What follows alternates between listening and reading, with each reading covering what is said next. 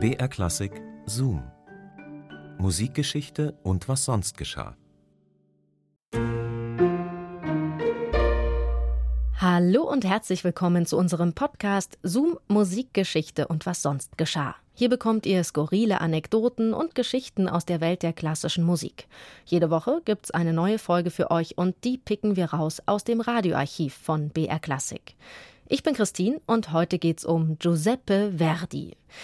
Dieser italienische Komponist lebte im 19. Jahrhundert und wird bis heute gefeiert für seine Opern. Aida, Rigoletto, La Traviata. Habt ihr vielleicht schon mal gehört. Für viele Italienerinnen und Italiener ist er der Nationalkomponist und manche nutzten ihn auch politisch.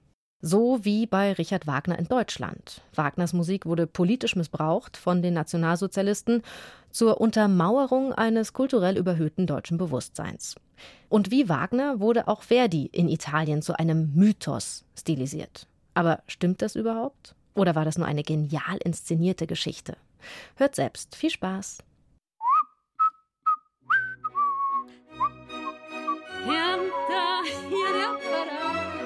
Viva Verdi! Viva Verdi!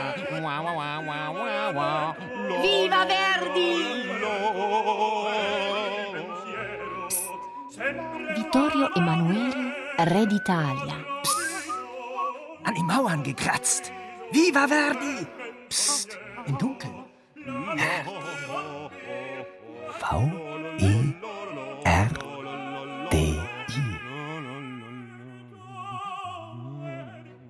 Im armen, geknechteten Italien ist ja das Sprechen verboten. Und es darf nur durch Musik die Gefühle seines Herzens kundgeben.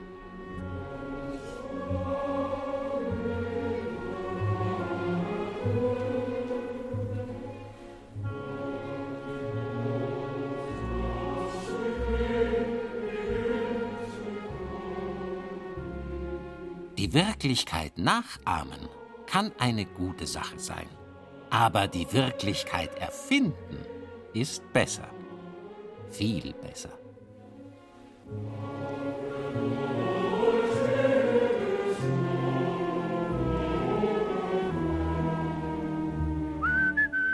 Ein hintersinniges Pfeifen auf den Lippen. Ein Gassenhauer aus Rigoletto, frei nach Victor Hugos Le Roi s'amuse, als Anspielung auf einen lüsternen Potentaten. Ein Angriff auf die Monarchie? Eine heimliche Forderung nach Demokratie? Der Name eines Komponisten soll, einer geheimen Botschaft gleich, als Zeichen nationaler Zusammengehörigkeit gegolten haben. V-E-R-D-I, Synonym für Vittorio Emanuele Re d'Italia. Eine Forderung nach einem König für alle Italiener? Das Land war seit Jahrhunderten zersplittert in Nord und Süd, Stadt und Land, Königreiche und Fürstentümer, teils österreichisch, teils bourbonisch besetzt, in Stadtstaaten und päpstliche Territorien. Italien befand sich im Einigungskrieg, als 1857 bei der Premiere von Ein Maskenball in Rom zum ersten Mal der Ausruf Viva Verdi gefallen war, behauptet die Legende. Wenig später waren bei Solferino die österreichischen Besatzer geschlagen. Der emilianische Komponist Verdi und der savoyische König hatten eines gemeinsam: sie waren jetzt Italiener. Wie war Verdi? Welch schöne Musik ist die des Feldes. Diese Musik verstehe ich, diese Musik gefällt mir, hatte der unmusikalische König einmal ausgerufen. Von jener legendären Verknüpfung zwischen König und Komponist fehlte im Jahr 1859 tatsächlich noch jede Spur. Aber immerhin eine genial erfundene Geschichte, die später zurückdatiert wurde. Der berühmte Musikkritiker Eduard Hanslick berichtete zum ersten Mal 1875, dass der Ruf Viva Italia zeitweise auf der Halbinsel verpönt gewesen sei. Und so habe man stattdessen jenen doppeldeutigen Satz an die Wände geschrieben. Viva Verdi. Arm geboren, in einem armen Dorfe besaß ich keine Möglichkeit, mich zu belehren. Ich habe mich heimlich an ein schlechtes Spinett gesetzt, um Noten zu schreiben. Nichts als Noten. Das ist alles. Das Schlimmste aber ist, dass ich jetzt mit 82 den Wert dieser Noten stark bezweifle.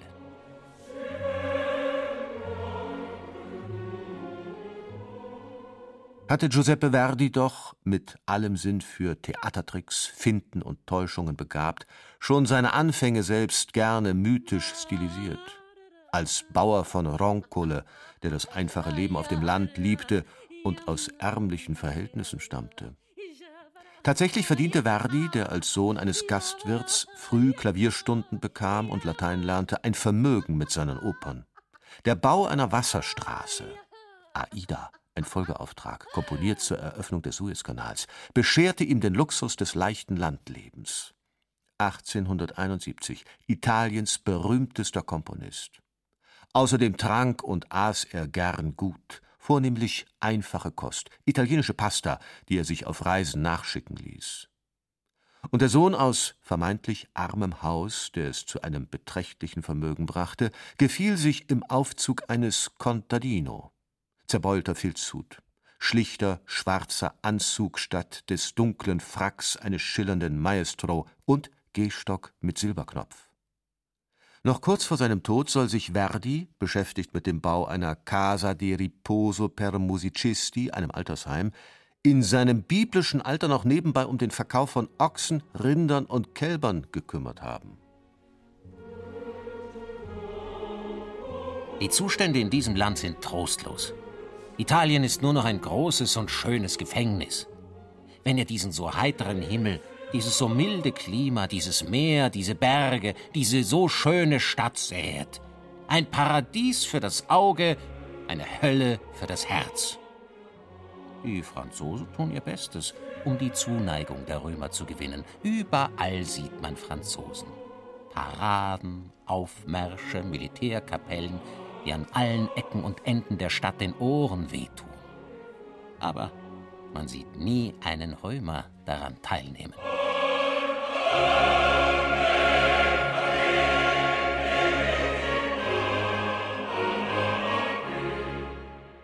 1848 Maestro della Rivoluzione Verdi Deputato Im geeinten Italien machte er eine kurze Karriere als Parlamentsabgeordneter aus dem Bezirk Parma.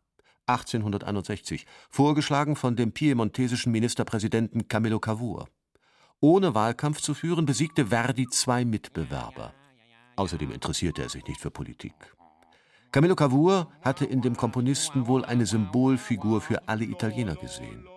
Im Parlament von Turin, dem Verdi meistens fernblieb, stimmte er, wenn er anwesend war, stets wie Camillo Cavour ab.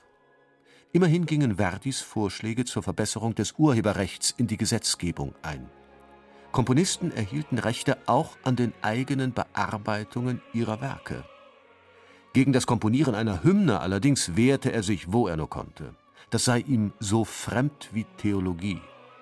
Seine Biografie wurde fortan als Geschichte der italienischen Einigung erzählt, manche seiner Opern als Nationalopern stilisiert.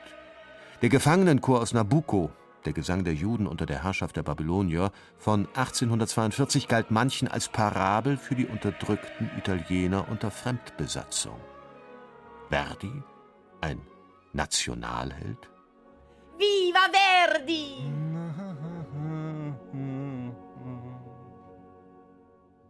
Der Mythos Verdi das war eine Musikgeschichte von Wiebke Matischok. Zoom, Musikgeschichte und was sonst geschah, gibt's immer samstags neu in der ARD Audiothek und überall, wo es Podcasts gibt. Und wir freuen uns sehr, wenn ihr uns abonniert. Und in der nächsten Folge nähern wir uns aller Heiligen bzw. Halloween. Und da geht's um den Komponisten Josef Haydn. Genauer, und jetzt wird's gruselig, um seinen Schädel. Am 31. Mai 1809 stirbt Josef Haydn.